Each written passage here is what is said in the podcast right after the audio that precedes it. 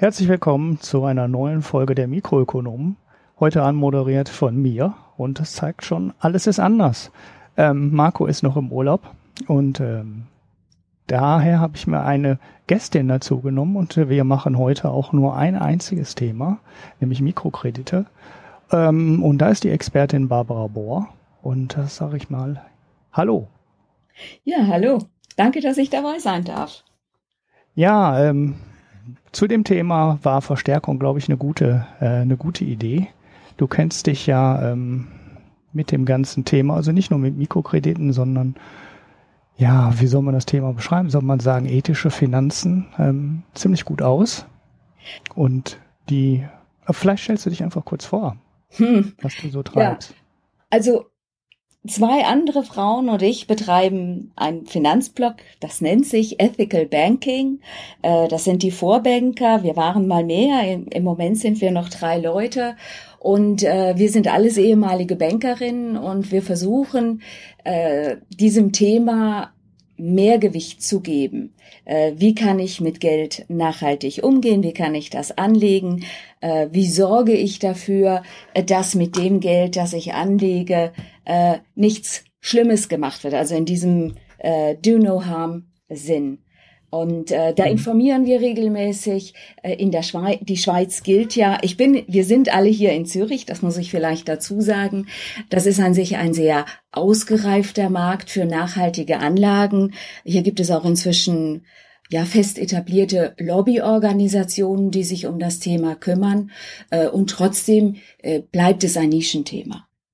Ja, die Schweiz scheint mir da in der Beziehung ein ganzes Stückchen vor Deutschland zu sein wo das Thema, glaube ich, noch viel nischiger ist, als es in der Schweiz ist. Also du hattest in dem Vorgespräch gesagt, ähm, zwei ähm, Prozent des Geldes in der Schweiz wird nachhaltig, ethisch ähm, in dem großen, ähm, ja, in diesem großen Gebiet ähm, investiert.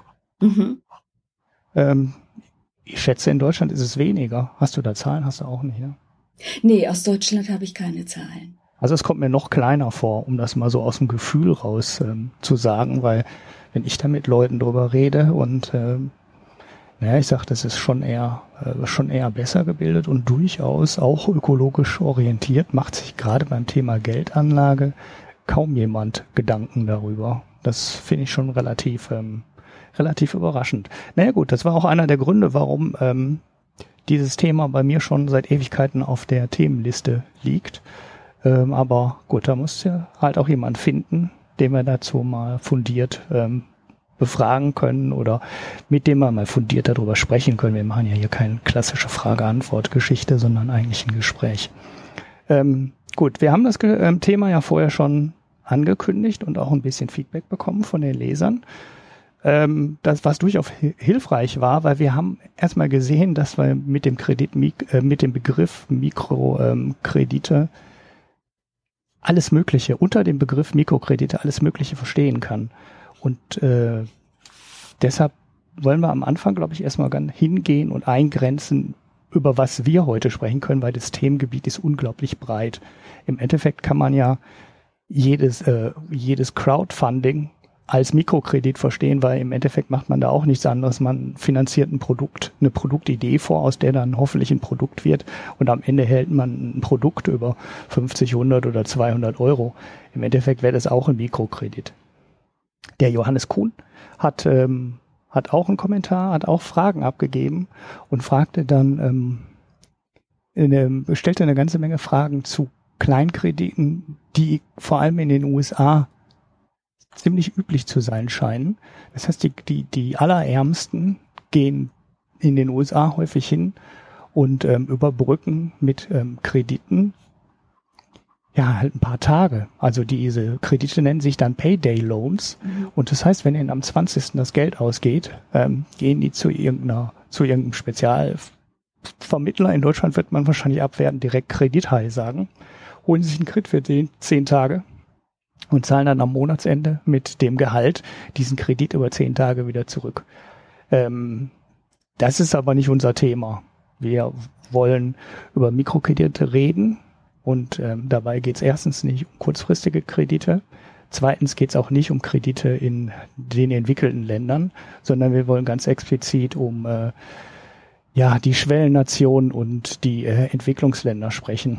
Und da unterscheidet sich der Kredit halt auch ganz ähm, massiv von äh, so Payday Loans in den USA, denn dabei geht es um ähm, Finanzierung von Investitionen, zumindest äh, wenn der Mikrokredit hält, was er verspricht. Ja, genau. Äh, das wäre natürlich auch ein spannendes Thema, äh, die Payday Loans in den USA. Überhaupt hat sich diese Idee der Mikrokredite als einfach mal kleinere äh, Darlehen, die auch unbesichert sind, aus den ähm, Entwicklungs- und Schwellenländern. Das hat sich von dort eigentlich dann wieder zurückgebreitet in unsere Länder, also in die USA auch. Ähm, wobei Payday Loans, glaube ich, nochmal ein spezielles Phänomen sind und auch sehr viel damit zu tun haben, dass die US-Amerikaner so eine geringe Sparquote haben und sehr wenig Leute mit niedrigem Einkommen die Möglichkeit haben, überhaupt Geld zurückzulegen. Das ist nochmal ein anderes soziales äh, Phänomen. In den USA gibt es aber aufgrund dieser Mikrokreditentwicklung in den Schwellenländern auch einen Versuch, sogar über die Grameen Foundation, das ist ja äh, diese Stiftung, die in, im Anklang an die Grameen Bank entstanden ist in, in, in Bangladesch, gibt es auch den Versuch, dass man hier Leuten Mikrokredite gibt, keine Payday Loans, sondern wirklich soziale äh, Darlehen und bei diesen Leuten nicht nach der normalen, ähm, nach dem Credit Score fragt und auch nicht nach den Dokumenten, also der Social Security Nummer. Das heißt, das ist hier auch so eine Art Auffangbecken für die Undokumentierten. Aber das ist wirklich nochmal ein anderes Thema. Genauso wie in, in Deutschland und der Schweiz gibt es jetzt mehr und mehr Plattformen, in denen Geld und Mentoring für junge Unternehmer angeboten wird. Äh, nicht ganz im Maschmeyer-Stil, aber man kann hier für kleine Unternehmen 1000 Franken, 1000 Euro geben, äh, sich gleichzeitig noch als Mentor anbieten, um diesen Unternehmen auf die Sprünge zu helfen. Und dahinter steckt ja diese ursprüngliche Idee äh, des Mikrokredits, so wie sie Yunus Mohammed Mohammed Yunus hier entwickelt hat in Bangladesch mit dieser Grameen Bank, die so historisch, zumindest für die Neuzeit am Anfang dieser Mikrokreditgeschichte steht. Ja, das ist vielleicht nochmal ein ganz guter Aufhänger, den man am Anfang erwähnen sollte, weil die Mikrokredite, für die Mikrokredite und für die ganze Idee des Mikrokredits ist auch 2006 oder vertue ich mich jetzt gerade im Jahr 2006, ähm, der Friedensnobelpreis vergeben mhm. worden. Das heißt, es gibt durchaus eine ganze Menge Leute, die die Idee hochinteressant finden und ähm, auch äh, daran glauben, ähm, dass das eine ganze Menge in den Entwicklungsländern in Bewegung gesetzt hat. Ähm, das wird jetzt hier aber keine ultimative Lobhudelei auf Mikrokredite in den äh, Entwicklungsländern, weil inzwischen gibt es eine ganze Menge Kredit, äh, Kritik daran und ähm, die wird hier nicht zu kurz kommen. Ähm, ich habe fast äh, Angst, dass ähm, dass wir das zu stark betonen, aber man muss es erwähnen und vor allem muss man es danach ähm, danach mal ein, ähm, einordnen. Ähm, wir hatten gerade, ich habe gerade die Zahl aus der Schweiz schon genannt, dass zwei Prozent ähm, in ähm, Mikrokredite fließen des Anlagevolumens. Äh, zuverlässige Zahlen ähm, zum gesamten weltweiten Volumen habe ich leider nicht gefunden. Ähm, die Zahl von 70 Milliarden Dollar ähm, tauchte in einer Doktorarbeit mal auf. Das ist allerdings schon ein paar Jahre her. Ähm, du hast da auch nichts, äh, nichts genaueres ähm, im Kopf? Ich habe äh, Zahlen von der Weltbank, äh, die sind von 2015 und die Weltbank sagt, das Volumen, mh, mm, das sind ungefähr 60 bis 100 Milliarden US-Dollar. Und ich ja, glaube, an ja, dieser gut, großen Bandbreite merkt man schon, dass das ganze Geschäft ein großes Datenproblem hat um überhaupt zu erfassen, was passiert hier, dass es auch schwierig ist zu kategorisieren, was alles fällt überhaupt unter diesen, unter diesen Begriff Mikrokredite. Inzwischen ja. ist es ja auch so, dass äh, die Branche selber nicht mehr von Mikrokrediten alleine spricht, da sind wir schon an einem Kreditpunkt. Ich will jetzt nicht vorauseilen, äh, weil natürlich Darlehen alleine nicht helfen, um hier Wachstum und Wohlstand äh, äh, zu schaffen, sondern dass es generell darum geht, einen Zugang zu Zahlungssystemen zu haben, zu lernen, Ein Einnahmen und Ausgaben zu verwalten, auch anzusparen und dann eben auch im Bedarfsfall mal einen Kredit aufzunehmen. Das heißt, heute spricht man in der Branche lieber von der Mikrofinanz, der Microfinance. Und das ist auch weiterhin ein Wachstumsmarkt. Also zwei Prozent klingt jetzt sehr wenig äh, für die Schweiz ähm, für nachhaltige Anlagen, wobei da Mikrofinanz dann, glaube ich, 70 70 äh, Prozent dann wiederum sind. Aber äh, der Wachs, das, das jährliche Wachstum äh, wird geschätzt hier von Responsibility. Das ist einer der äh, drei großen Asset Manager im Bereich der Mikrofinanz in der Schweiz äh, zwischen 5 und 30, 35 Prozent je nach Region. Ja. Und ähm, das hat nicht, das hinkt ja ein bisschen hinter den tatsächlichen Wachstumsprognosen hinterher, ne, die so für die Weltwirtschaft aufgestellt werden. Äh, das erklärt man ein bisschen damit, dass natürlich gerade in den Low-Income-Sektoren äh, ein der Bedarf besonders hoch ist nach diesen Dienstleistungen.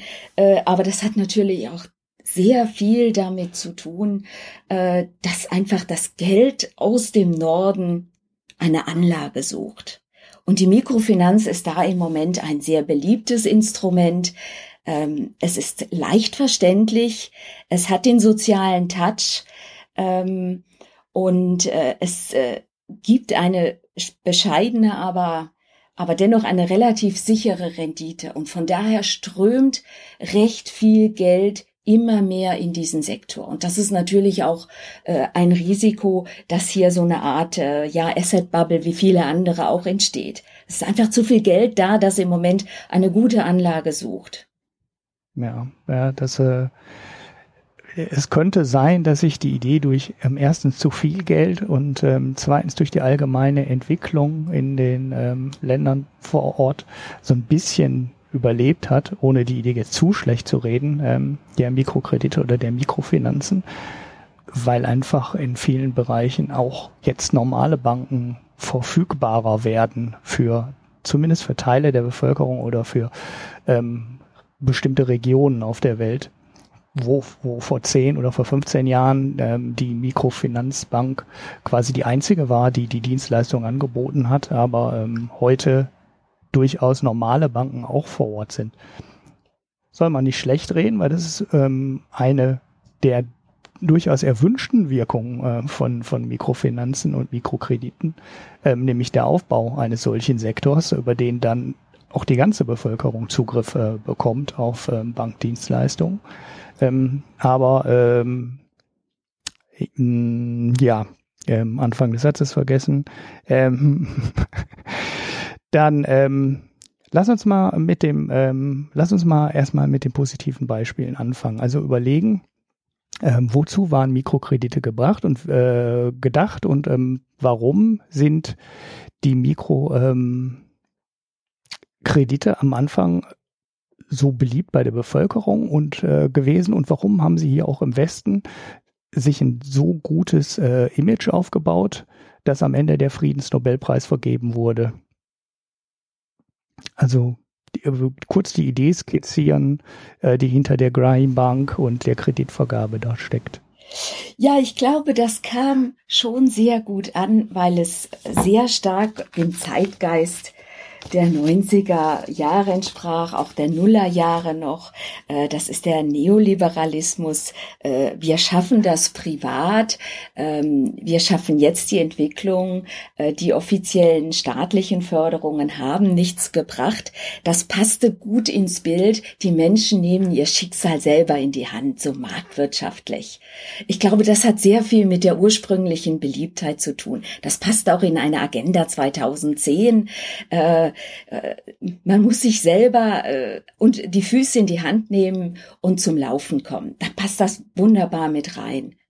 Ja, in Deutschland hieß das Ding ja Ich AG, ne? Also es war ja im Endeffekt genau, genau, genau sehr, sehr ähnlicher Gedanke. Man bekommt vom Arbeitsamt oder der Arbeitsagentur Geld ähm, und macht sich dann damit selbstständig und kann ab da äh, für sich selber sorgen. Und äh, die Idee ist ja, wenn man jetzt mal das äh, vergleicht, ist es eine, ähm, eine Mikrokreditidee, nichts anderes. Also klar, ein bisschen anders äh, organisiert, aber im Endeffekt ist, steckt da ein ähnlicher Gedanke hinter.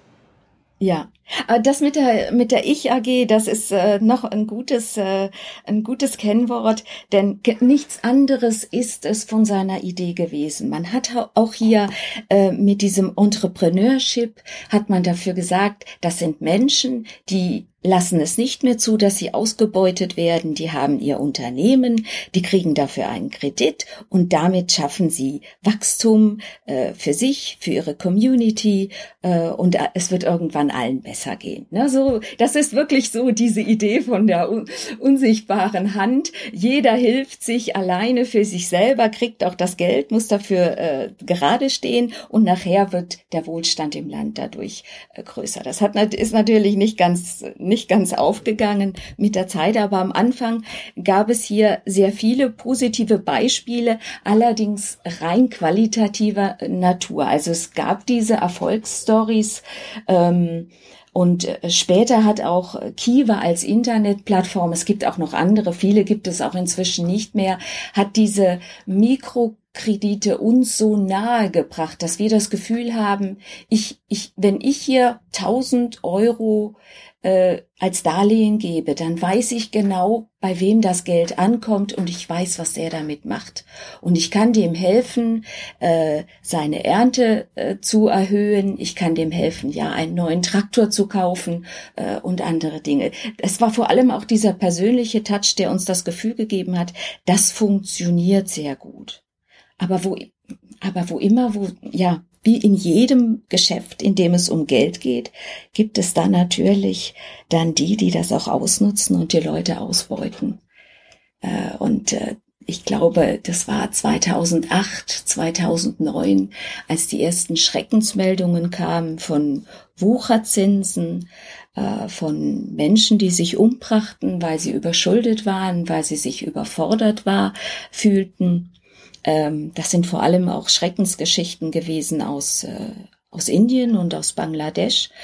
Ähm, das, äh, vor allem gab es sehr oft auch so eine Art Kollektivschuld, also ein, ein Kredit wurde gar nicht an eine einzelne Person gegeben, sondern an eine ganze Gruppe, nehmen wir mal an, fünf Näherinnen, und die mussten dann füreinander jeweils haften. Und das hat sehr viele in große emotionale Bedrängnis gebracht, wenn das in der eigenen Näherei nicht so klappte. Äh, und das hat dann wirklich zu einer, zu einer Art von, ja, nicht Massenselbstmorden, aber zu einigen Suiziden geführt, äh, die das ganze Geschäft ähm, in ein sehr ungünstiges Licht gerückt haben. Ich habe jetzt vor kurzem auch noch mal einen Bericht gelesen aus Marokko, wo es auch, ähm, das sind noch Berichte äh, aus, aus dem letzten Jahr, äh, wo Frauen hier kollektiv mit Wucherzinsen so unter Druck gesetzt worden sind, äh, dass es keine Chance gab, äh, ihr Geschäft äh, hier auszuweiten. Im Gegenteil, dass sie sogar, äh, dass das Geschäft dann sogar geschrumpft ist. Ja, ja, ja das ist natürlich grundsätzlich ein Problem. Ähm dass äh, ja nicht nur der Gesellschaft, der, der gesellschaftliche Rahmen in vielen Ländern halt auch schwierig ist. Also du sagst gerade, man hat so einen, ähm, ja, so einen gesellschaftlichen Druck, dass man das zurückzahlt, weil man die Kredite vielleicht äh, gemeinsam aufgenommen hat und gegenseitig haftet. Was da unter Umständen aber auch reinspielt, ist, dass einfach der rechtliche Rahmen für die Kreditvergabe ähm, nicht so schön ist, äh, wie hier. Also schön ist es hier auch nicht, ähm, wenn man pleite geht, aber man hat immerhin die Möglichkeit einer Privatinsolvenz. Und die Frage ist, kommt man in anderen Ländern, gibt es überhaupt einen Ausweg aus dem Kredit oder ähm, äh, ja, gibt's den nicht? Also was ist, wenn ich den Kredit jetzt, egal was ich ähm, mache und egal wie viel ich arbeite, nicht zurückzahlen kann, weil, naja gut, der Traktor nützt mir nichts, weil es ist gerade eine Dürre So ganz, mhm. mal ganz einfach. So, was passiert dann? Also bin ich dann komplett in der Haftung und hafte ich dann bis an mein Lebensende dafür oder komme ich dann irgendwie wieder aus dem Kredit raus? Und na gut, gibt es in den entwickelten Ländern halt einen rechtlichen Rahmen dafür, aber den gibt es natürlich nicht überall. Ähm, ja, ja, vor allem auch äh, den rechtlichen Rahmen, den gibt es äh, vor allem auch nicht bei den Verleihinstitutionen, also bei dem, was man in, äh, im Fachjargon äh, die MFIs nimmt, also die Mikrofinanzinstitute. Äh, das sind ja nicht alles klassische Banken, die haben, die meisten haben keine Vollbanklizenz, äh, sind am Anfang völlig unreguliert gewesen. Äh, die, die mit gutem Willen angefangen haben, sind sehr oft Spin-offs von NGOs gewesen. Aber es gab natürlich auch rein und gibt es immer noch äh, profitorientierte Mikrofinanzinstitutionen und die haben erst natürlich, die haben zunächst einmal äh, ausgereizt, was zu holen war. Und äh, das hat, hat nicht gut äh, funktioniert. Inzwischen ist die Regulierung in einigen Ländern wesentlich besser geworden. Also Indien, Indien hat ja auch ein sehr gut funktionierendes Staatsgefüge. Die haben hier spezielle Regelungen getroffen für die Mikrofinanzinstitution, weil das dort auch ein Riesenmarkt ist, äh, die ganzen ländlichen äh, Gebiete betrifft. Und es gibt eine spezielle Banklizenz für die kleineren Mikrofinanzinstitute. Da hat sich sehr viel getan. Auch die Philippinen haben da sehr viel gemacht, genauso auch Ecuador. Das sind so die Länder, ähm, über die ich äh, recht gut Bescheid weiß. Äh, dort hat man dann auch äh, wirklich Höchstzinssätze gesetzlich verfügt, so dass es hier zu diesem Wucherzins nicht kommen kann.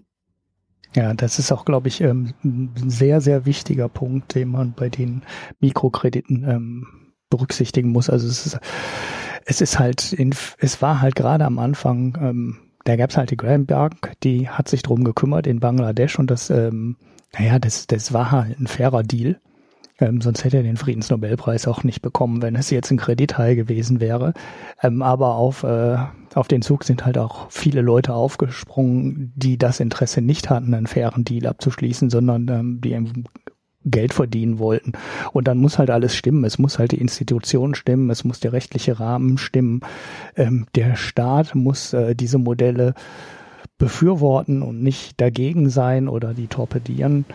Ähm, und nur dann kann das Ganze äh, wichtig sein. Das ist übrigens dann auch sehr entscheidend, äh, wenn man als Anleger vorhat, in diesen Bereich zu investieren oder Geld anzulegen, dass das einer der entscheidenden äh, Punkte ist, auf die man gucken muss. Also das ist der Faktor, den man äh, berücksichtigen muss und das ist der Faktor, den der Geldverwalter hier ähm, berücksichtigen muss, nämlich die Partnerinstitute vor Ort, die ja den Kredit dann vergeben, ähm, zu überprüfen.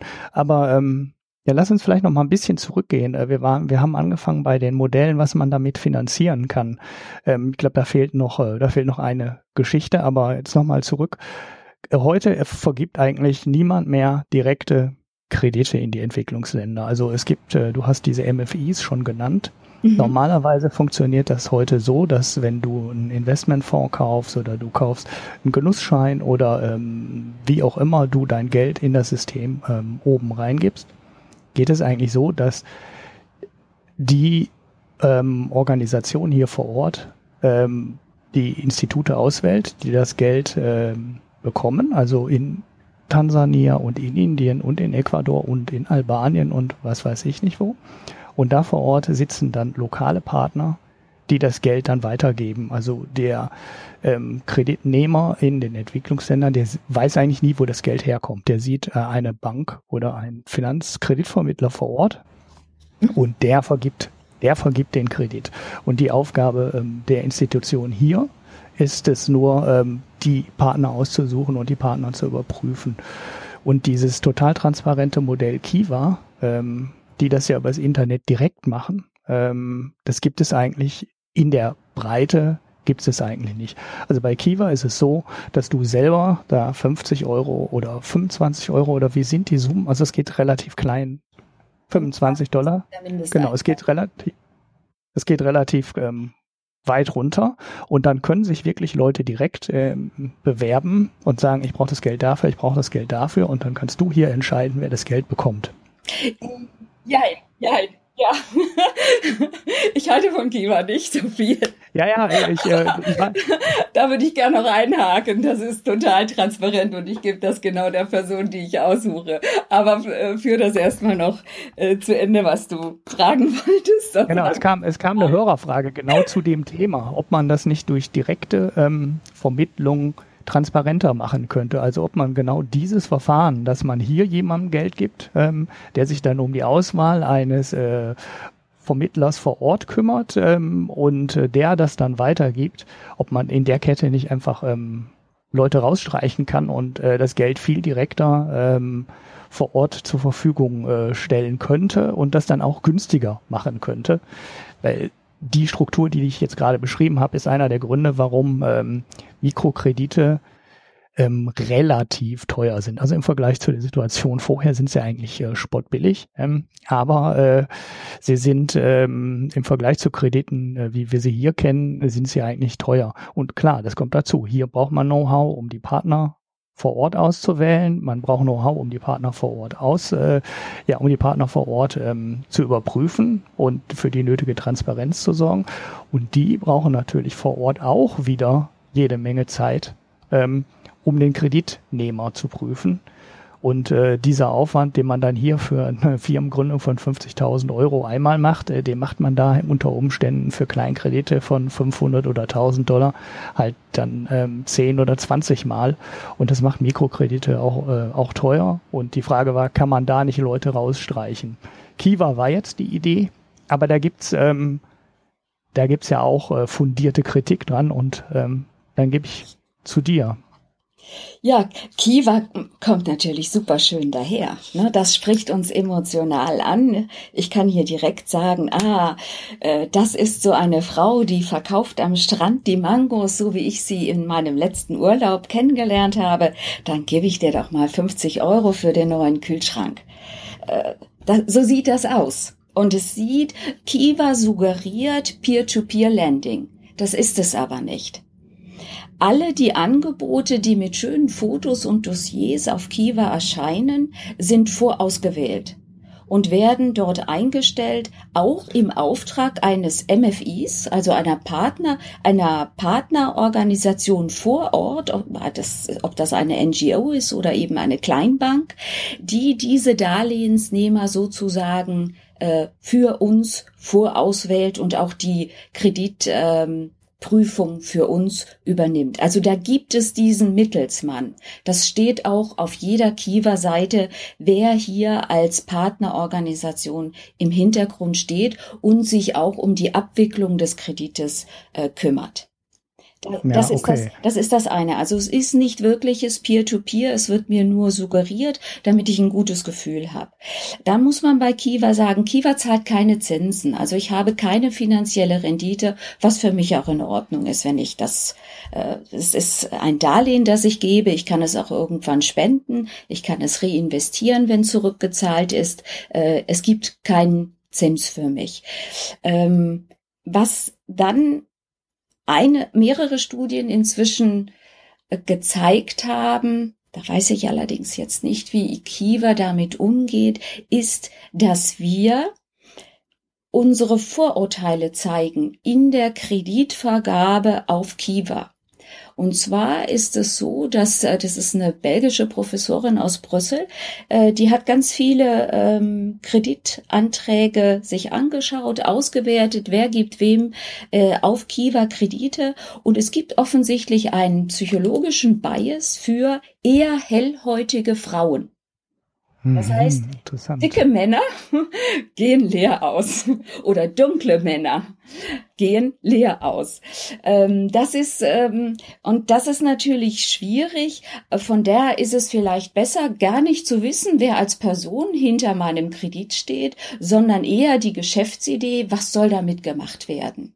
Na, das ist so eine Kritik an diesen, an diesem Personalisieren mit den Fotos, ähm, dem ganzen Storytelling-Ansatz, der hinter Kiva steht.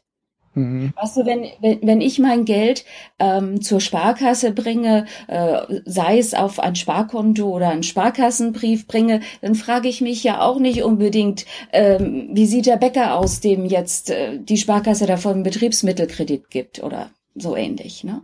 Ja. Ja gut, äh, Kiva nutzt dann auch das, was man in der Entwicklungshilfe oder äh, sagen wir mal beim, beim Spenden einwerben äh, sehr häufig sieht. Es, es müssen halt Menschen dahinter stecken und sobald mhm. du Menschen hast und dir suggeriert wird, ähm, du förderst das Kind sowieso in dem und dem, äh, in der, der und der Stadt und das kriegt die und die Schulbildung und äh, die Impfung, ähm, funktioniert das, weil das wird dann irgendwie ähm, ähm, ja anfassbar für die Menschen und äh, bringt ihn dann wahrscheinlich einfacher dazu, Geld zu spenden. Und je abstrakter du wirst, äh, desto ähm, weniger konkreten Nutzen sehen die Menschen. Ob das wirklich dazu führt, dass der Nutzen äh, der ganzen Geschichte dann höher ist, als wenn man einfach für so einen abstrakten Nutzen äh, Geld ähm, gibt, sei dann mal dahingestellt. Ich vermute fast eher, dass die abstrakteren Modelle die äh, lohnenderen sind für die Gegenden und wenn man sich nicht auf die Geschichten konzentriert, ähm, oder wie bei Kiva Geschichten erzählt, sondern wenn man sagt, wir haben da Leute vor Ort und die können das alles viel besser beurteilen als wir hier. Ähm, für uns mögen sich ja bestimmte Ideen auch gut anhören, ähm, die sich vor Ort überhaupt nicht gut anhören. Also jetzt mal ganz doof gesagt, äh, wenn jemand ein Internetcafé aufmacht oder jeder macht irgendeinen Verkauf von irgendwas auf, ähm, wer will denn hier von hier aus entscheiden, ähm, ob die Geschäftsidee irgendeinen Zweck hat oder äh, wer weiß denn hier, ob nicht vielleicht an jeder Ecke schon Internetcafé ist und da gar keiner mehr auch nur einen Cent mit verdienen kann im Monat. Ähm, das weiß ein Partner vor Ort, der sich äh, verantwortungsvoll um das Geld kümmert, halt viel, viel, viel, viel besser. Ähm, als das hier jemals jemand wissen kann. Und ich glaube eigentlich, dass man an der Struktur also um die Hörerfrage äh, aus dem Vorfeld zu beantworten, dass man an dieser mehrstufigen Struktur quasi nichts ändern kann. Also das ist ähm, anders nicht ähm, handelbar und wir können das Know-how hier auf der Seite und die Beurteilung auf unserer Seite äh, der Wirksamkeit der Kredite eigentlich ähm, eigentlich nicht leisten. Da braucht man Partner vor Ort für und da glaube ich nicht, dass äh, sich in dem System Kosten und äh, Schichten rausstreichen lassen, indem man das äh, günstiger, äh, indem man das direkter macht. Mhm. Ja, ich habe auch gar nichts gegen diese, diese Geschichten, die brauchen wir, äh, damit wir uns angesprochen fühlen. Äh, ich äh, möchte nur diese Geschichten von der Entscheidung treffen, wem wir jetzt genau einen Kredit geben. Denn äh, man sieht das ja an diesen, an diesen Studien. Wir geben die, äh, diese Kredite womöglich gar nicht der besten Geschäftsidee, sondern der Person, die uns sympathisch ist.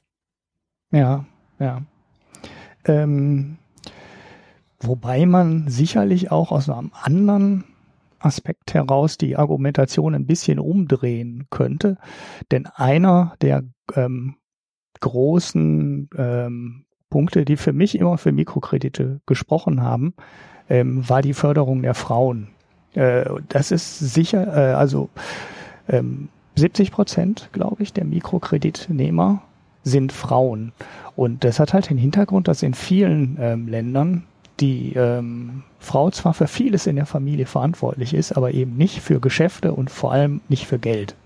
Und das heißt, Frauen hatten überhaupt nicht die Möglichkeit, irgendwie an Kredite kommen, äh, zu kommen, selbst wenn sie ähm, selbst wenn sie in einer Region gelebt haben, wo es überhaupt Banken gab, also wo es überhaupt theoretisch die Möglichkeit gab, an Kredit zu kommen, ähm, gab es die Möglichkeit für viele Frauen überhaupt nicht. Und das war immer einer der sehr, sehr äh, positiven Aspekte an Mikrokrediten ähm, für mich dass die Frauen über Mikrokredite genau diese Möglichkeit bekommen haben, weil das ist an vielen Stellen halt extrem hilfreich. Also entweder, ähm, naja, weil der Mann nicht mehr lebt oder weil sich die Frau halt unabhängig vom Mann machen will, weil sie sich vom Mann geschieden hat. Was auch immer. Das war ja in Bangladesch auch einer der entscheidenden äh, äh, Faktoren, die für ein bisschen mehr ähm, Unabhängigkeit der Frauen gesorgt haben, nämlich dass Frauen anfangen konnten, sich selber, sich selbstständig zu machen, selber für ein Einkommen zu sorgen und damit auch selber ähm, zum Familienunterhalt beigetragen haben und das gibt der Frau natürlich sofort eine, äh, eine andere Machtposition innerhalb der Familie, ähm, als sie das, äh, als sie das vorher hatte. Ähm, und das ist ähm, eine Geschichte, wo ich mich frage, wäre das vor Ort genauso passiert? Also Wäre die Kreditentscheidung vor Ort genauso getroffen worden oder ähm, war das vielleicht doch ähm, mit dem Hintergrund äh, des Geldes aus den entwickelten Ländern so, dass sich das so entwickelt hat? Ist, glaube ich, ist, glaube ich, nicht so einfach zu beantworten, aber mhm. hm, vielleicht überschätze ich dann auch. Äh, also vielleicht wäre so ein, so, ein, so ein Mischmasch aus, äh, aus, aus beiden Interessen halt auch äh, durchaus äh, ganz hilfreich. Und ähm, in der heutigen Struktur der Mikrofinanzen haben wir das auf jeden Fall. Also wir haben halt hier Leute, die beurteilen, wer das Geld bekommt. Wir haben vor Ort Leute, die das Geld dann weiterverteilen. Und äh, das ist, glaube ich, eine Struktur, ähm, in denen sich äh, die Interessen ähm, ziemlich gut äh, ziemlich gut ergänzen und äh, ja, ausbalanciert sind. Ja, ich denke, die, äh, ich bin mir gar nicht sicher, ob die ursprüngliche Idee, die Kredite auch bevorzugt an Frauen zu geben, ob die nicht auch aus den Ländern selber kommt. Ähm, ob nicht äh, bei der also in Bangladesch und Indien, äh, das kann ich jetzt gar nicht, das kann ich jetzt gar nicht sagen. Aber das stimmt natürlich schon. Die haben sich äh, Interessen ergänzt. Wir sind sehr daran interessiert, dass diese Frauen selbstständiger werden, äh, dass sie ihren wirtschaftlichen Beitrag leisten können. Ähm, das ist auch im Interesse dieser Länder.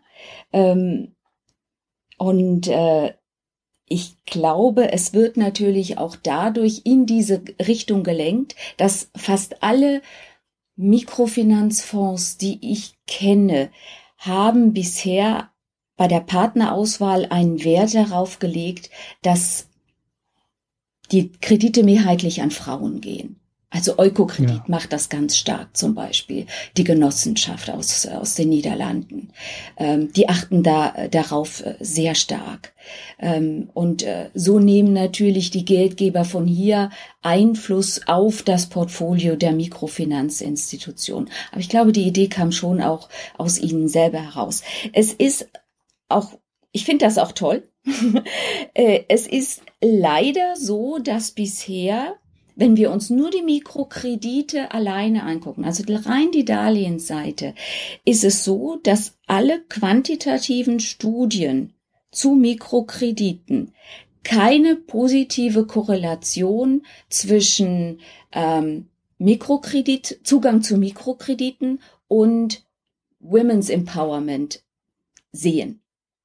Ja. Das ist das ist einer dieser ernüchternden ähm, ja, eine dieser ernüchternden Ergebnisse aus den Studien äh, von, von Esther Duflo. Sie ist, ich glaube, ähm, sie hat sehr, sehr großen Einfluss mit ihren Studien darauf gehabt, dass man, äh, dass sich der ganze Sektor umorientiert hat, was an sich toll ist. Ne? Hier hat sich eine Policy wirklich geändert, weil es immer mehr Evidenz gab, dass äh, die Ziele, die man sich gesteckt hatte mit den Mikrokrediten, nicht so erreicht wurden, wie man sich das erhofft hat. Ne? Das ist diese Studie ähm, The Miracle of, of Microfinance. Und dann kommt ein dickes Fragezeichen.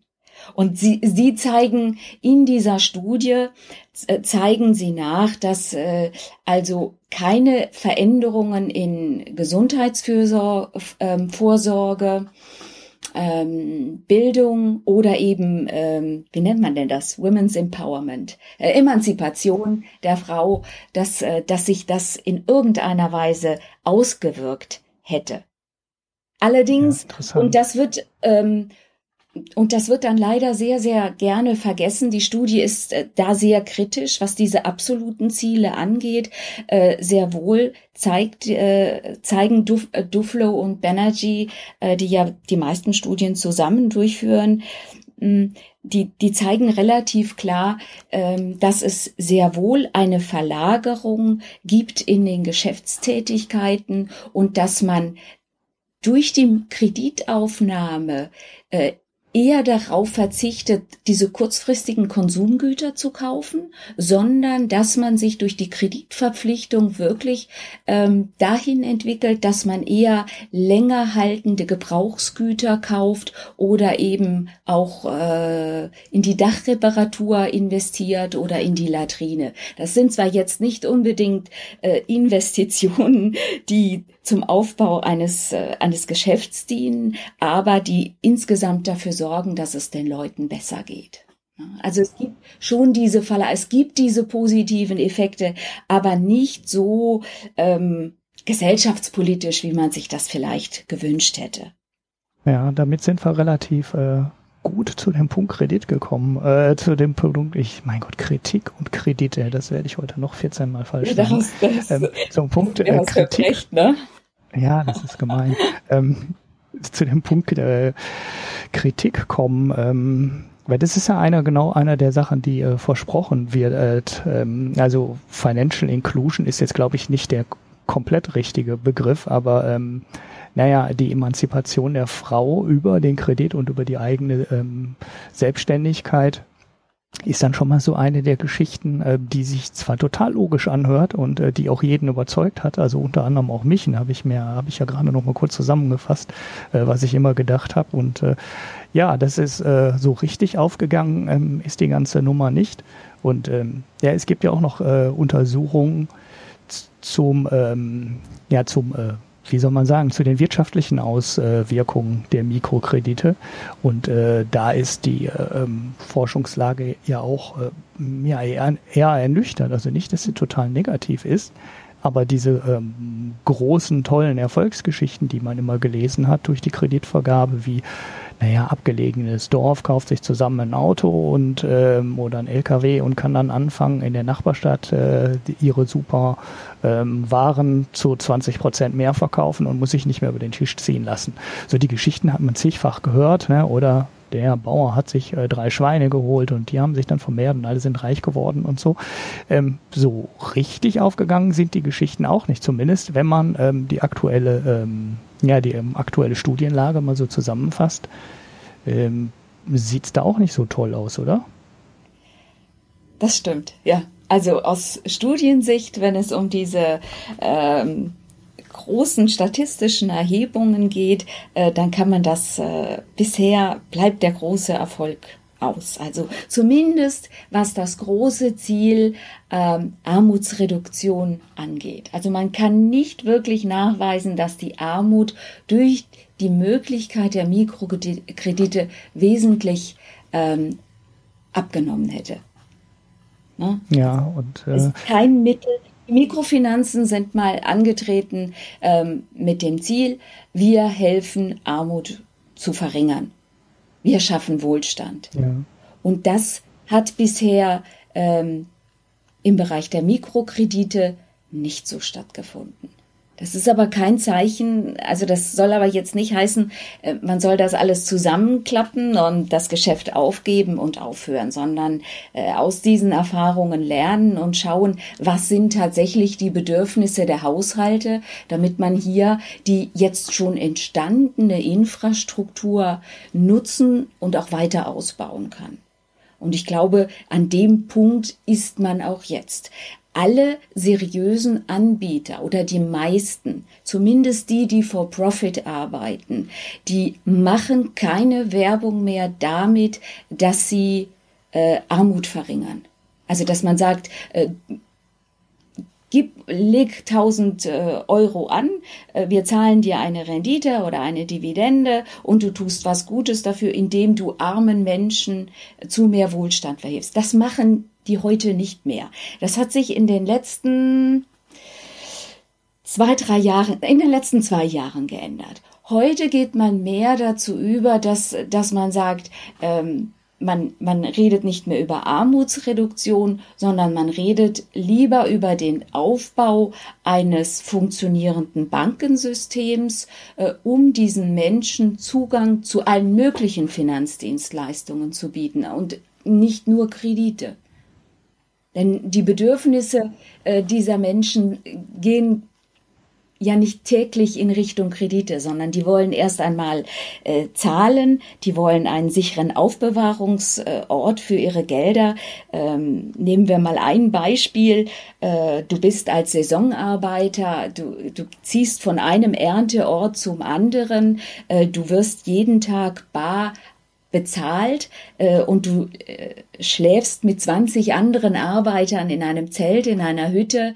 Ähm, du kennst sie nicht, du kannst denen nicht trauen. Es sind Banden, wenn man unterwegs, wenn man von einem Ort zum anderen zieht, um dort wieder einen Einsatz zu leisten. Äh, da würde man das Geld auch irgendwo äh, sicher aufbewahrt sehen.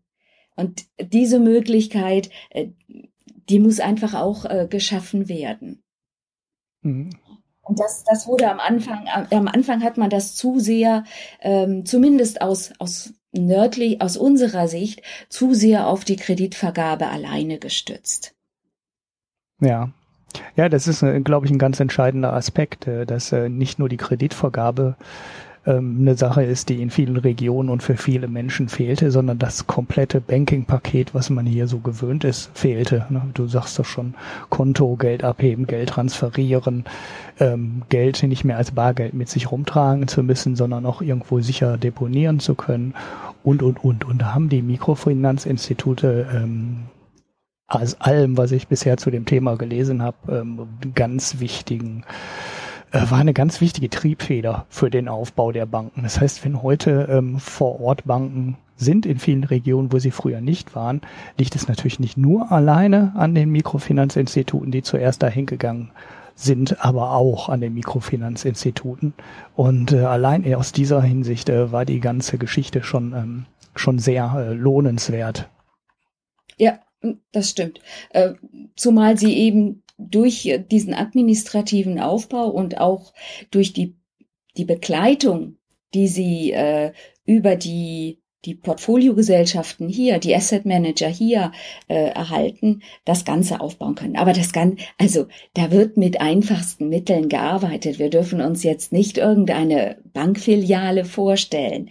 Äh, da gibt es einen, die Mikrofinanzinstitution, also das Kreditinstitut, äh, die haben ein kleines Büro irgendwo und die Leute fahren mit ihren Jeeps raus. Ähm, und äh, da gibt es keine Bank im Hintergrund. Ja, da gibt es vielleicht ein Zimmer äh, und von daher ist auch die Datenlage äh, relativ schwierig, wenn jetzt ein Fonds von hier zum oder ein generell ein Asset Manager äh, eine solche Bank prüft, passt die in unser Portfolio, wie können wir die beraten? Äh, das ist schon eine schwierige Geschichte, wenn man nicht vor Ort ist. Und die Mikrofinanzinstitute, egal ob sie jetzt aus NGOs heraus entstanden sind oder aus kommerziellen Interessen heraus, die müssen jetzt jetzt schon auch aufpassen, dass nicht andere Anbieter im Zuge dieser Financial Inclusion Diskussion an ihnen vorbeiziehen. Ne? Also ähm, darüber haben wir jetzt gar nicht gesprochen im Vorfeld, aber da gibt es solche Anbieter wie M-Pesa, die äh, äh, nicht mehr nur in Kenia sind, also wo ich hier gar kein, äh, wo ich hier wirklich bargeldlos äh, überweisen kann, meine Zahlungen tätigen kann, mir keine Sorgen mehr machen muss, wird mir mein Geld gestohlen. Äh, das ist natürlich schon eine Konkurrenz.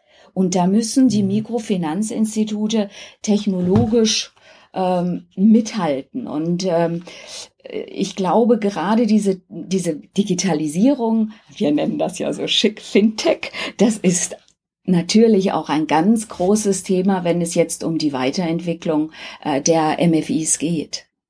Ja, ja, ich war ja letzte Woche noch auf so einer Veranstaltung zu dem Thema. Da tauchte das ähm, Entwicklungsländer und die globale Sicht überhaupt nicht auf, äh, wobei ich die super interessant finde. Ähm, das ist ja auch schon ein altes Thema. Ne? In Afrika ja. waren, äh, wurde schon mit diesen alten Nokia-Knochen, über die wir heute alle nur noch lachen, aber die haben schon ähm, damals in Afrika angefangen mit, wie heißen die heute? Die heißen ja nicht Smartphone, sondern Feature Phone. Feature Phone heißen die. Also mit diesen äh, Dingern von Nokia, die heute keiner mehr sehen will, ähm, angefangen, Banking-Dienstleistungen zu machen. Und äh, die haben teilweise ihr, ihr Konto da drauf verwaltet. Das mhm. ist, die sind mit, ähm, die äh, sind mit ihrem äh, Lohn äh, zur Bude irgendwo gegangen oder zum Geschäft in dem Dorf gegangen, haben sich äh, eine 10 Dollar Guthabenkarte gekauft, haben die 10 Dollar Guthabenkarte auf ihr ähm, auf ihr ähm, auf ihr Mobilfunkvertrags auf ihr Mobilfunkvertragskonto oder wie man das auch immer nennen will aufgeladen.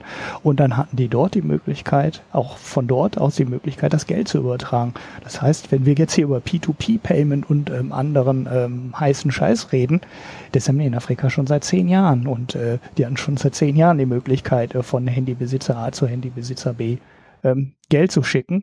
Und die haben teilweise ihr komplettes Banking ähm, über das Telefon, also über das ähm, äh, Mobile Phone gemacht und das war für die eben auch ein Durchbruch, äh, was die Geldverwaltung angeht. Und da sieht man auch, wie wichtig volkswirtschaftlich gesehen ähm, äh, wie, wird, wie wichtig der Bankensektor und die ganzen Banking-Dienstleistungen für eine Volkswirtschaft ähm, sind.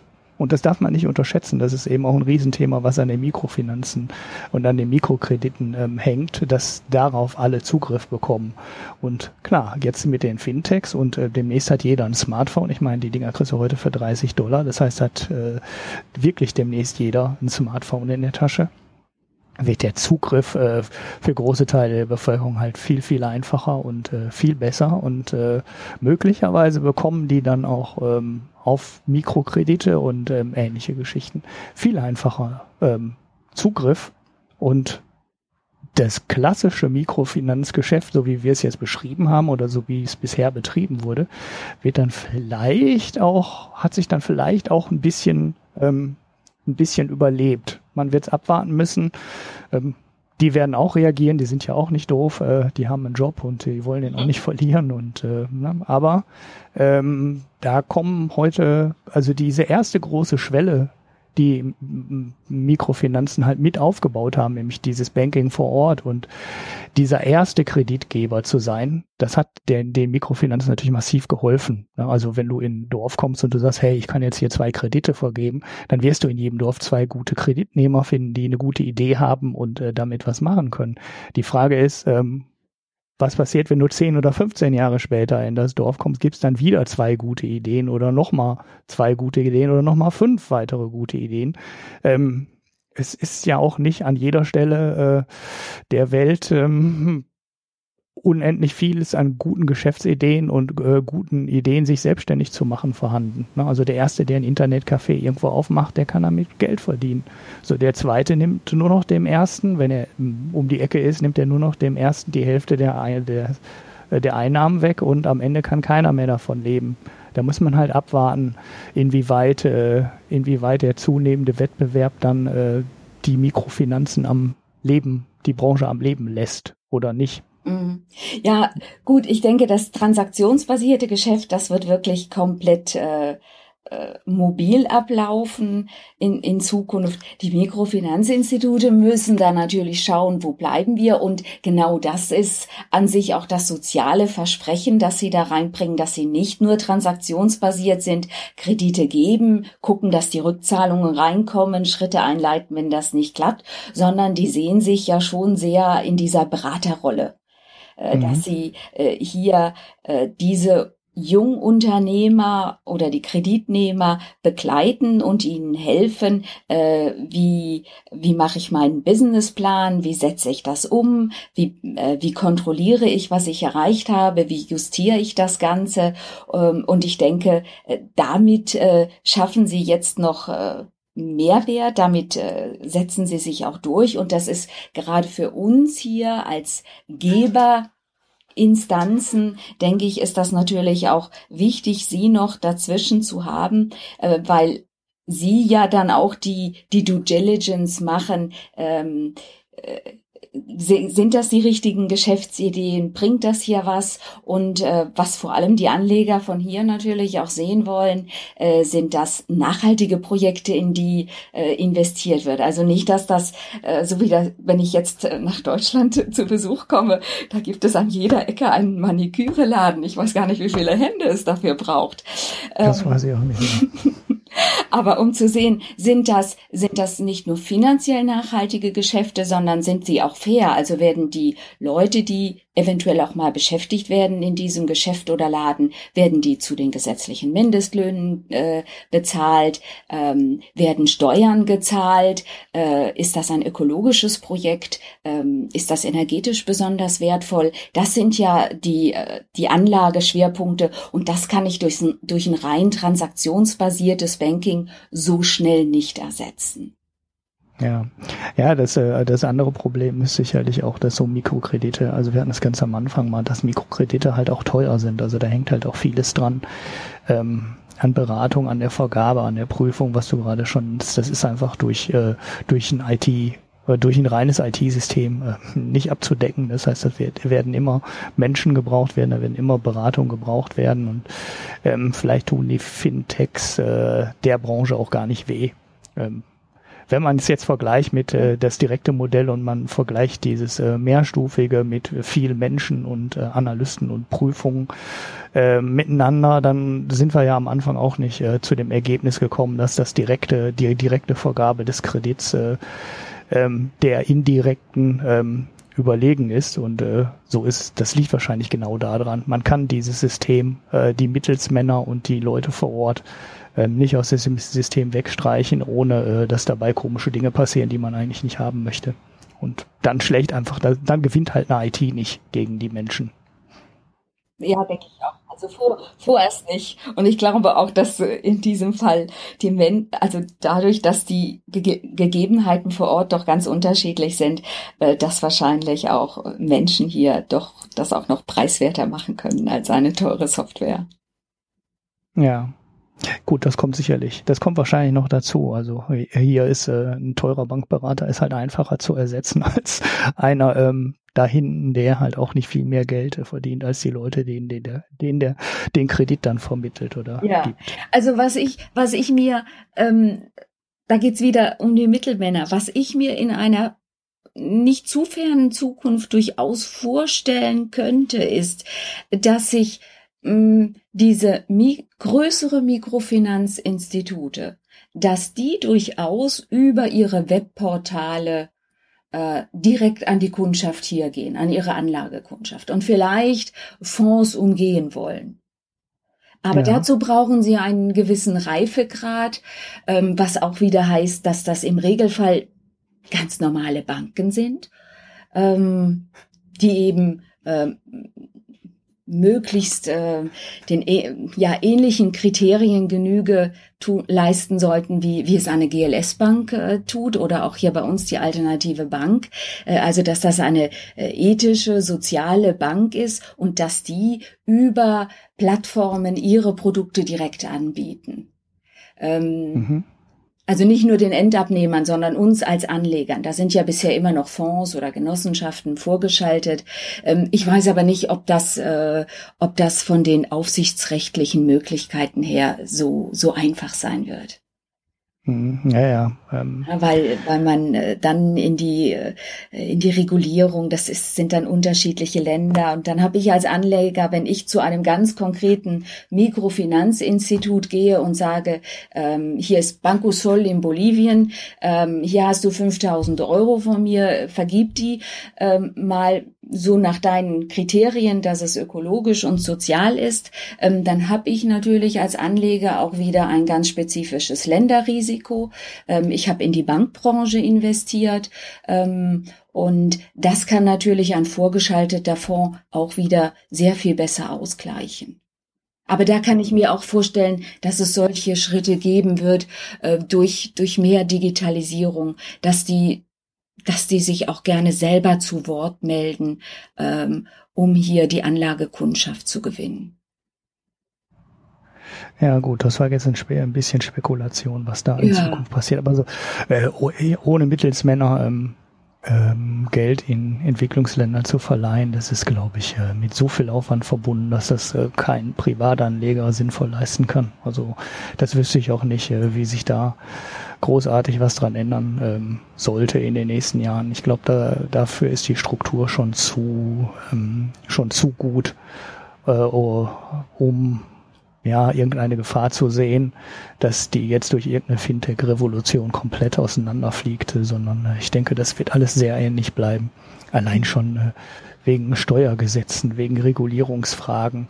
Ähm, ja. Die, ja, ich sag, also so ganz reine Spekulation ist das nicht. Ich sehe in meinem Umfeld durchaus Ah, nicht viele, aber doch einige Leute.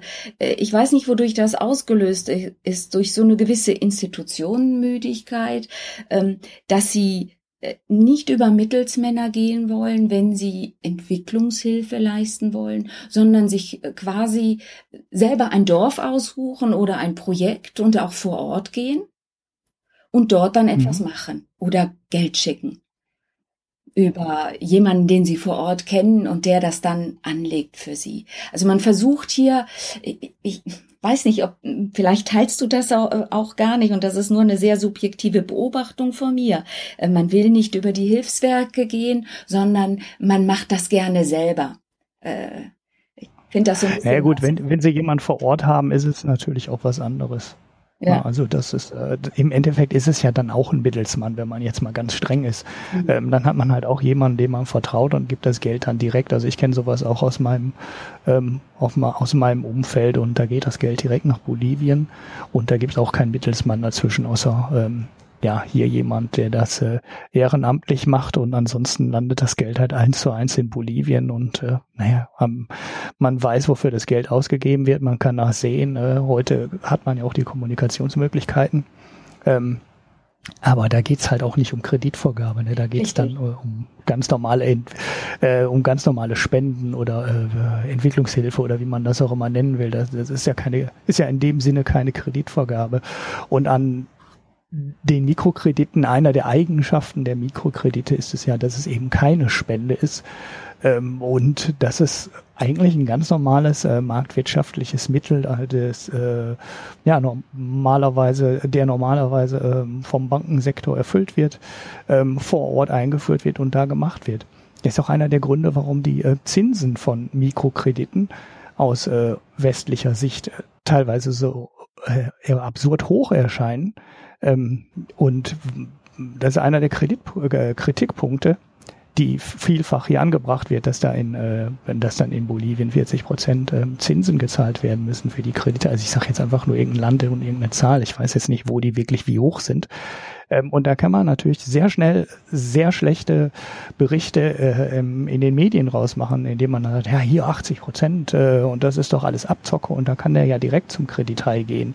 Ähm, einer der Punkte, die bei Mikrokrediten immer so gedacht war, war eben genau der Ansatz, dass man nicht versucht, äh, ähm, die Kredite zu verschenken, sondern es geht darum, äh, ein Kredit oder ein Zinsvolumen ähm, zu finden oder ein Zinsniveau zu finden, das zwar unter dem Kredithigh liegt äh, und keine Abzocke ist, aber doch so hoch ist, ähm, dass es keine Spende ist, sondern sich das Geschäft für die Bank oder die Institution vor Ort, die den Kredit äh, vergibt, ähm, rechnet. Das heißt, es soll sich rechnen. Und, es, äh, und wenn sich das äh, bei 20 Prozent Inflation und ähm, 5 Prozent Ausfallrate der Kredite nur rechnet, wenn man ähm, ne, und den Gebühren, die man hat für die Bearbeitung des Kredits, wenn sich das dann nur rechnet, wenn man 35 Prozent Zins nimmt, dann ähm, ist es halt so. Dann kostet das 35 Prozent und ähm, dann nimmt die Mikrofinanzbank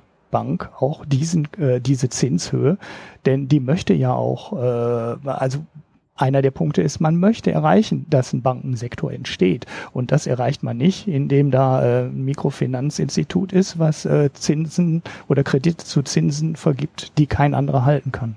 So, das muss ein marktüblicher Zins sein und äh, einer sein, mit dem man Geld verdienen kann.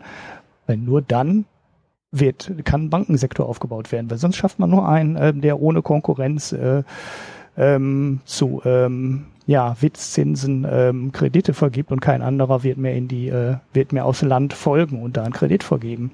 Und das ist ja eben genau nicht das Ziel der Nummer. Es soll ja Banken geben und es soll andere geben und das ganze Land soll Zugriff darauf bekommen und äh, nicht nur eine Mikrofinanzbank. Genau. Und das kann man mal bei der Kritik äh, der, der Zinshöhen sagen. Also wenn man da eine, ho eine, hohe Zahl liest, man muss es hinterfragen. Ne? Also man muss es erstens hinterfragen, ist das ein seriöses Institut, was die Kredite da hinten vergibt, weil es gibt ja auch unseriöse.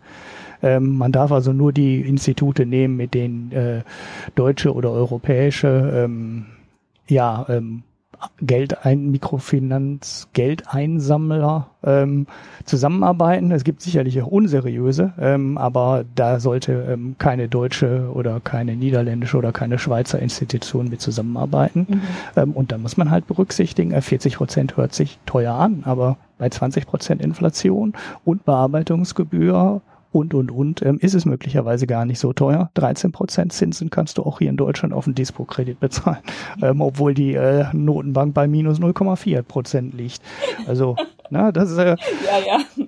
Da, da kann man also schnell. Soll nicht über die hohe Zinsen lachen und es gibt ja auch, äh, es gibt ja auch wirklich sehr unselige Ausschläge. Es gibt die Kredithaie äh, und das ist nicht gut und deshalb ist, deshalb sind wirklich diese Mittelsmänner so wichtig. Wenn die ihren Job gut machen, dann weiß ich, die wählen Mikrofinanzinstitute als ähm, als Darlehensgeber aus, die wirklich sich an die marktüblichen Zinsen halten, auch wenn die aus unserer Sicht hoch erscheinen ähm, und sorgen dafür, dass diese Bank ähm, ihre hohen Transaktionskosten auch decken kann. Wenn ich wenn ich das nicht möchte, dass diese dieses MFI Geld damit verdient, sondern nur kostendeckend arbeiten, dann muss ich einfach, dann muss ich sehen, dass ich äh, ähm, mir bestimmte Anbieter aussuche. Dann muss ich im Bereich Eukokredit bleiben. Die arbeiten zwar auch mit For-Profit-Organisationen zusammen vor Ort, weil es teilweise gar nicht anders geht, aber die schauen schon sehr stark darauf, dass sie, ähm, dass sie Genossenschaften und Non-Profits bevorzugen oder auch Fifisol. Das ist eine eine belgische äh, Gesellschaft, die ähnlich, die aus, aus diesem Oxfam-Milieu äh, kommt. Dann, dann, dann weiß ich, die Zinsen werden wirklich so niedrig gehalten, wie es nur irgend möglich geht. Und trotzdem heißt das, dass sie teilweise bei 20 Prozent sind. Äh, und es gibt auch Länder, äh, die, also Ecuador zum Beispiel hat einen Höchstzins eingeführt. So, ich weiß gar nicht, bei uns gibt es sowas ja auch. Ähm, ab einem bestimmten Kreditzinssatz gilt das als Wucher äh, und ist strafbar. Und so etwas gibt es leider noch nicht in allen Ländern, aber in Ecuador zum Beispiel gibt es das. Ja, ja, und da kann man auch wieder, wieder nur, also ich meine, wir machen es jetzt irgendwie zum, zum zehnten Mal, ähm, sagen, ähm, man muss quasi als, wenn man das machen möchte als Privatanleger, ähm, lasst die Mittelsmänner ruhig drin in der Rechnung. Ähm, ihr habt einfach, also es ist halt extrem schwierig, das Know-how ähm, zu haben und da muss man sich super intensiv mit der ganzen Geschichte beschäftigen und da weiß man halt äh, ganz viel nicht, ähm, was man wissen muss, um die Entscheidung zu treffen.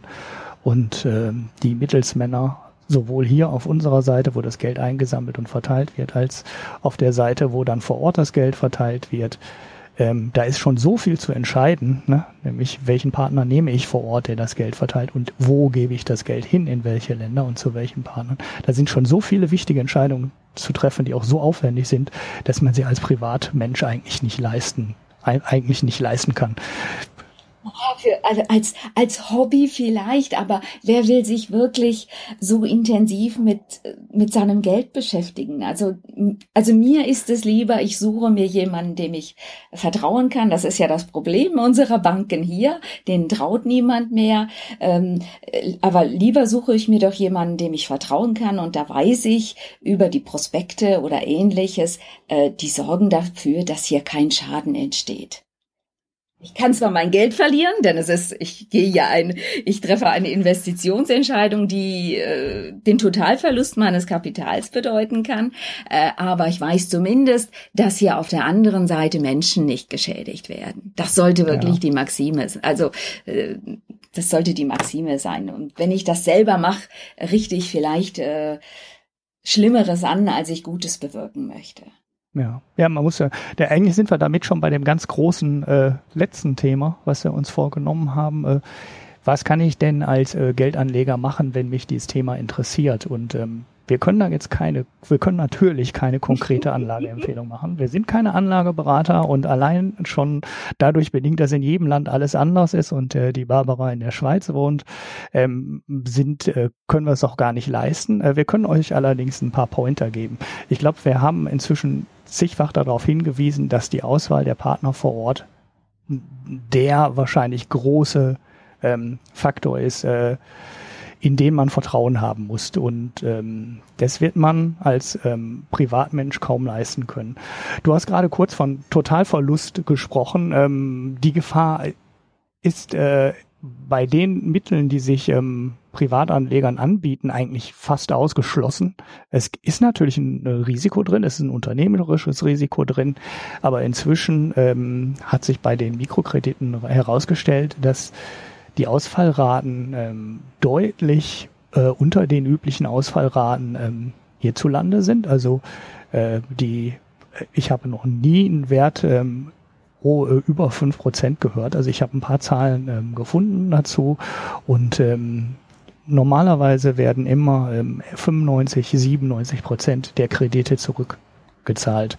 Und einer der großen Pluspunkte der ähm, Mikrokreditanlagemöglichkeiten, die man hier über Mittler abschließt, ist ja genau die Streuung. Also ist, man investiert halt nicht in ein Projekt. Mhm. Ne? Also es geht halt nicht darum, dass man ein Projekt einzeln finanziert und das dann möglicherweise nicht funktioniert und dann ist das Geld weg, sondern sobald man anfängt, ähm, über Mittelsmänner zu investieren, hat, streut man das Risiko. Also in einem Fall, ähm, das ist auch ein Pointer, den ich äh, geben möchte, ähm, gibt es einen neuen Mikrofinanzfonds, äh, der GL, äh, die die GLS Bank aufgelegt hat. Das Ding ist noch äh, sehr neu. Das ist erst ähm, Ende 2015 aufgelegt worden. Und allein schon von daher kann man nicht beurteilen, äh, wie sich das Ding entwickelt hat. Dafür ist es halt viel zu, viel zu jung, um ähm, dann irgendein äh, vernünftiges Urteil dazu fällen zu können.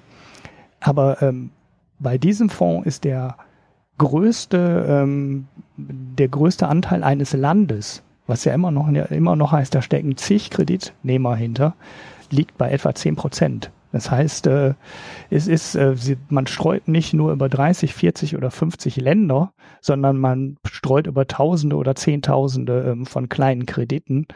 Und äh, deshalb ist diese Totalausfallwahrscheinlichkeit äh, der Kredite ja de facto nicht da. Also es wird nicht passieren, dass auf einmal alle den Kredit nicht mehr tilgen können. Also es ist natürlich vorstellbar, dass dann eine Riesenblase ähm, entsteht irgendwo und dann auf einmal viel mehr Kredite ausfallen als üblicherweise ausfallen. Aber ein Totalverlustrisiko kann es eigentlich in den Geschäften ähm, in den Geschäften nicht geben. Es gibt Verlustrisiko, das will man, das darf man nicht verschweigen. Das ist theoretisch möglich, ähm, das ist auch praktisch möglich. Ähm, aber aktuell ähm, haben sich die Mikrokreditanlagen ähm, eigentlich ähm, ohne größere ja, Verwerfungen immer positiv entwickelt. Oder kennst also, du einen richtig mein großen? Satz Totalverlust ist einzuschließen. Das ist natürlich Prospekthaftungssprache. Äh, in der Praxis, glaube ich, habe ich das bisher so noch nicht erlebt. Dass es ja. wirklich äh, bei irgendeinem äh, äh, Portfolio so eine Totalliquidation gegeben hätte mit äh, Resteverwertung oder Totalverlust, äh, die sind sehr sicher. Äh, das ist auch der Grund, warum immer mehr institutionelle Investoren in diesen Bereich hineingehen. Also zum Beispiel die Schweizer Pensionskassen. Wir haben ja alle noch eine Betrie ein betriebliches Zwangssparen. Äh, anders als in Deutschland, da fließt viel Geld und die suchen, die kommen immer mehr unter Druck, auch hier unter sozialen und ökologischen Gesichtspunkten zu investieren. Ähm, von daher, ja, Totalausfall, glaube ich, äh, kann man ausschließen, ist aber theoretisch einfach möglich. Und die Risikostreuung kommt vielleicht auch ähm, auch noch daher, dass man mehr und mehr auch jetzt abrückt. Das ist nochmal so ein zusätzlicher Faktor, nicht mehr nur diese Ein-Frau-Unternehmen zu, ähm, zu unterstützen mit Krediten, weil man auch einsieht, dass es eben diese Ich-AG alleine nicht tut. Es kann nicht jeder Unternehmer werden, sondern dass man vermehrt auch versucht, Kleinunternehmen zu finanzieren, so dass hier Arbeitsplätze, ganz normale Arbeitsplätze geschaffen werden äh, und äh, Leute angest ja, angestellt werden können. Und das ist auch so eine weitere Entwicklung, die die Risikostreuung äh, noch mal größer macht, also sicherer macht im Grunde genommen auch. Bisher ja. haben auch die ganzen Fonds, glaube ich, diesen makroökonomischen Schocks gut widerstanden ähm, mal sehen, ob das so bleibt. Ja, ja, die Gefahr ähm, des, äh, der, ähm, die Gefahr durch Großanleger ist natürlich, dass dann irgendwann eine Blase in dem Bereich ähm, ja, aufgepumpt wird und dann einfach an zu viele Leute, die eigentlich keinen Kredit bekommen sollten, ähm, doch ein Kredit vergeben wird, weil bisher waren die Zahlen ja gut und das Geld ist da sowas, ja, wie würdest du es einschätzen? Das sieht man vielleicht gerade in Ansätzen, aber ähm, so als das richtig, als das richtig große Problem nehme ich das äh, noch nicht wahr. Um es mal zurückzurollen, ist, ich glaube, mit Windparks, Solarparks, Waldanlagen oder anderen Geschichten, die sich auf dem Papier total gut anhörten, äh, war es für Anleger deutlich einfacher, richtig dicke Verluste einzufahren, ähm, als es bisher mit Mikrofinanzfonds äh, war. Also ich kenne da kein wirklich negatives Beispiel in dem Bereich. Klar, das kann kommen, Ne? Gerade wenn zu viel Geld in den Bereich reinläuft, besteht immer die Gefahr der Blasenbildung und dass die Blase dann auch irgendwann mal platzt. Aber ähm, bisher war das ein Sektor, der ähm, richtig gut gelaufen ist und wo man sein Geld ähm, sinnvoll angelegt hat und es sogar, wenn man wollte, vernünftige Renditen eingespielt hat. Und ähm, ja, das gibt nicht als so viele Anlagen, ähm, die das in den letzten äh, 10 oder 15 Jahren von sich behaupten können. Ja, genau. Ich erinnere mich gerade, es gab einmal, es gab einmal einen Skandal in Nicaragua mit einer Mikrokreditbank und das führte dann auch zur Auflösung einer dieser Banken. Aber ich habe jetzt den Namen nicht mehr parat. Es war wirklich auch ein ganz kleiner Markt. Ähm, und passierte natürlich auch genau in dieser äh, kritischen Phase, in der auch in Indien vieles schiefgelaufen ist. Ähm, das, das müsste ich jetzt einfach nochmal äh, nach, nachforschen. Das habe ich gerade nicht parat. Äh, dann könnten wir das vielleicht noch mit auf eure Seite äh, stellen. Ja, Genau, wir machen, ähm, ich mache, also was heißt wir, ich, wir haben uns so ein langes ähm, Papier hier überlegt, wo wir schon ganz viele Namen und Links reingeworfen haben.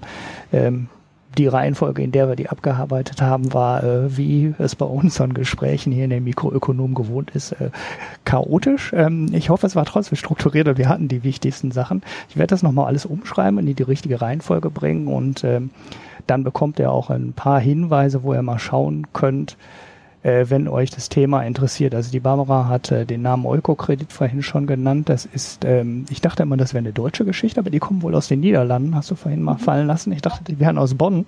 Ähm, aber äh, da funktioniert das über eine Genossenschaft. Da kann man halt Genossenschaftsanteile kaufen und das Geld wird dann weitergegeben ähm, an Mikrofinanzinstitute vor Ort, die das Geld dann wieder weiter investieren. Ähm, Fefisol hattest du vorhin genannt, das ist mhm. belgisch oder war das ja. schweizerisch? Belgisch. Belgisch.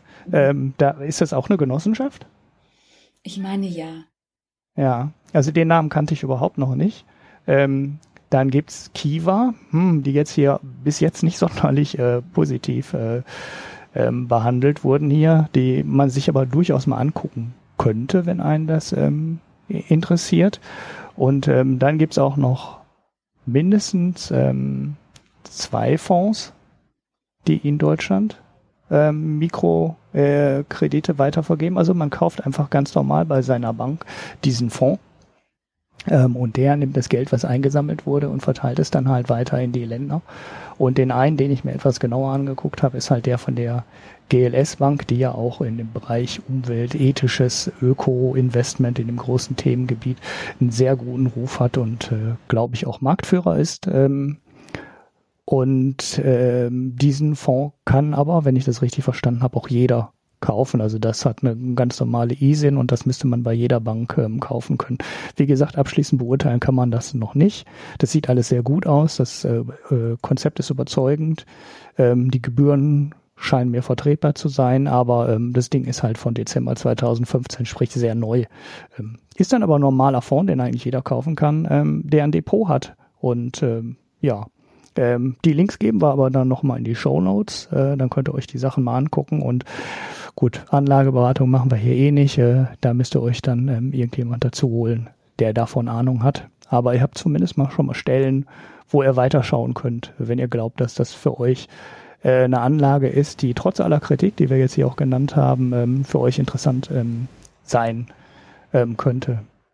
Ja, vielleicht sollten wir die Kritik noch mal kurz einordnen. Ne? Also ich fand das, äh, also wir haben ja viel kritisiert jetzt an den ganzen Modellen, aber man muss immer schauen, äh, was wir vorher hatten. Ne? Also man sagt dann halt, ha, die zahlen jetzt hier hohe Zinsen, das ist doch viel zu teuer. Gut, wir haben das schon ein bisschen relativiert, aber man muss halt sehen, was die vorher hatten. Also vorher ähm, gab es da halt, wenn überhaupt, den Kredithai und der hat die garantiert über den Tisch gezogen. Das heißt, äh, die bekommen Zugriff jetzt auf Kredite, die aus unserer Sicht teuer zu sein scheinen, ähm, aber im Vergleich zu dem, was vorher ähm, dort war, viel, viel schlechter war. Und äh, wir haben da eine deutliche Verbesserung. Ähm, und das andere, ist aus unserer Sicht betrachtet. Also auch da kann man sagen, ja, ich weiß ja nicht, wo mein Geld hinläuft und ist das denn wirklich alles gut und entwickelt das einen sozialen Nutzen für die Frauen und entwickelt das einen wirtschaftlich positiven Nutzen für die Familien und die Communities vor Ort ähm, oder nicht. Ähm, die Forschung ist, äh, hat da kein abschließendes Bild. Aber wenn man das zusammenfassend ähm, ganz platt mal beurteilen äh, muss, kann man wenigstens sagen, ähm, es gibt auch keine negativen Auswirkungen. Also wenn man das Geld da rein investiert, dann sieht, äh, ist die Wirkung vielleicht nicht so positiv, äh, wie man sich die erhoffen würde. Aber immerhin hat man keine negative Wirkung. Und das ist gerade bei Geldanlage ähm, ja eine Sache, die eher selten ist. Also wenn ich mein Geld zu irgendeiner Bank bringe oder in irgendeinen Aktienfonds stecke, äh, der interessiert sich normalerweise überhaupt nicht für irgendwelche Auswirkungen. Also ich übertreibe jetzt ein bisschen, inzwischen achten sie schon ein bisschen darauf und manche Banken ziehen sich dann aus der Förderung von Öl in der äh, in Alaska zurück oder in der Antarktis zurück oder sie ziehen sich vom Bau eines äh, Hafens zurück, äh, der dann Schiffe durchs äh, Great Barrier Reef äh, fahren lassen würde. Ähm, aber ähm, das ist doch eher selten und normalerweise ähm, hat man überhaupt gar keinen Einfluss auf das Geld. Und äh, natürlich werden da auch Rüstungsunternehmen von finanziert. Da werden natürlich äh, ähm, Schieferölförderung in Kanada von finanziert. Da werden irgendwelche Minen mitten in Afrika äh, finanziert. Da wird nicht darauf geachtet, ob äh, die ethischen Standards in Fabriken eingehalten werden. Ähm, da wird das Geld halt einfach weitergegeben und ich habe null Einfluss darauf äh, was mit meinem Geld, was ich bei der Bank anlege, passiert. Und da ist äh, so eine Mikrofinanzgeschichte auf jeden Fall deutlich überlegen. Ja, also ich, das glaube ich auch. Also die werden strenger gemessen äh, als manches DAX-Unternehmen. Das ja. ist so mein Eindruck. Und äh, äh wenn es damit anfängt, ist das ja gut. Ich glaube, streng sein und strenge Kriterien anlegen, wenn es darum geht, was mache ich mit meinem Geld, das ist ja ganz in meinem Sinn. Von daher ist das gut. Und ich würde noch gern einen positiven Punkt ergänzen. Wir hatten den sicher vorher auch schon mal. Äh, aber auch das ist wirklich grundsätzlich positiv, es sei denn, man sagt, Banken sind per se böse. Hier findet in diesen Ländern auch eine Art Institution Building statt. Also hier entstehen, hier entsteht eine Wirtschaftsinfrastruktur und Finanzdienstleister sind, wenn man an ein wenig Arbeitsteilung glaubt, äh, ja eine sehr sinn, grundsätzlich mal eine sehr sinnvolle Einrichtung, ähm, die hier entstehen, die sich auch vernetzen und die auch wiederum den Gesetzgeber dazu zwingen, eine Regulierung in Kraft zu setzen und sie, äh, und sie auch durchzuführen. Also das kommt hier von, von unten, von, von den Firmen her, wird hier schon etwas auch in Gang gesetzt, äh, dass äh, durch das Institutionen, die funktionieren, entstehen. Und das finde ich schon mal sehr positiv. Ja, ja, der, der, der Kapitalismus oder sagen wir mal besser die Marktwirtschaft und die Banken die werden ja viel kritisiert. Auch gerade hier im Westen sind das ja inzwischen, ähm, naja, ähm, die, die unbeliebtesten, was sind die unbeliebtesten Jobs? Ich glaube, ähm, die Banker sind äh, ganz unten. Ne? Das heißt, die haben ja inzwischen, die haben ja inzwischen ein Image, was echt unter aller Sau ist und äh, das, das wird dann teilweise auch auf die Banken. Verdienterweise müssen wir ja sagen, ne? Also ja, ja, ja. ja Einzelfälle, aber die stehen inzwischen für die ganze Branche äh, und ja, und äh, das heißt aber nicht, Banken sind ja äh, wichtige Begleiter, wenn es darum geht, eine Industrie aufzubauen, Dienstleistungen aufzubauen. Äh, das haben wir so gemacht äh, in der Industrialisierung unserer Länder. Warum sollte es dort nicht auch funktionieren? Also als die äh, als Siemens und andere Firmen gemerkt haben, sie brauchen hier einen Finanzierungspartner an der Seite, haben sie auch die Deutsche Bank gegründet für ihre Auslandsgeschäfte. Ja. Ne? Und äh, so funktioniert das äh, dort auf einem, auf einer ganz an, auf einem ganz anderen Level eben genauso. Ja, ja, ich glaube, man muss keine, man darf bei aller Kritik an den Banken nicht vergessen, dass die Grunddienstleistung, die die Banken bieten, nämlich eine Kontoverwaltung, Geld überweisen, Kreditvorgabe für eine Volkswirtschaft quasi unersetzbar sind. Also ohne diese Grunddienstleistung eines Bankensektors kann eine Volkswirtschaft äh, nicht existieren und äh, nicht wachsen. Und das ähm, ist einer der wesentlichen Aufgaben, die die äh, Mikrofinanzbranche halt mit äh, teilweise äh, geleistet hat und auch noch leisten ähm, muss, nämlich genau diesen Aufbau eines dieses Sektors, ähm, der dann auch für alle ähm, verfügbar ist. Ich meine, da muss man selbst in Deutschland sich ja noch drum kümmern, dass inzwischen jeder ein Konto bekommen darf. Da sieht man ja schon äh, dran, wie wichtig das ist, äh, dieses, wie heißt es, Sozialkonto? Nee, wie heißt es denn? Ist auch egal. Auf jeden Fall hat ja jetzt jeder Deutsche Zugriff auf ein Konto, also einen gesetzlichen Anspruch ja. auf ein auf ein Konto. Und da sieht man auch schon, dass die Politik äh, zumindest an der Stelle mal verstanden hat, äh, was die Basisdienstleistung eines äh, Bankensektors ist und was die volkswirtschaftliche Aufgabe des Bankensektors ist und dass auch jeder Zugriff drauf haben muss. Ähm, und das müssen wir halt in allen Ländern für alle Leute in allen Regionen überall hinbekommen und äh, der Mikrofinanzbereich ist da einer der ganz wesentlichen Treiber. So, ja, ich glaube, wir sind jetzt äh, soweit durch. Wir sind auch bei hm, gut einer Stunde. Ja. Ähm, Hast du noch irgendwas, was du noch erwähnen möchtest? Sonst äh, würde ich nur noch mal kurz sagen, wo man dich findet. Nein, ich habe ja meine Hauptkritik an eurem Podcast ist ja die Länge. Deshalb genau, versuche ich jetzt, deshalb versuche ich mich jetzt zurückzuhalten und zu sagen, ich habe alles gesagt. Okay. ähm, ja, wir freuen uns. Ähm, also jetzt haben wir mal was Neues ausprobiert hier mit, mit diesem Format. Ein Thema, ähm, ein Gast ähm, und auch nur ein Sprecher. Das heißt, äh, sagt mal, was, äh, was ihr davon haltet. Ähm, dieses äh, Ein-Themen-Modell werden wir wahrscheinlich auch nochmal zusammen mit Marco ähm, machen oder äh, andere Themen. Müssen wir mal schauen. Äh, wir freuen uns einfach über jedes Feedback. Ähm, die Barbara sicherlich auch. Ähm, ich sage euch dann auch nochmal, äh, wo ihr ähm, sie findet im Internet.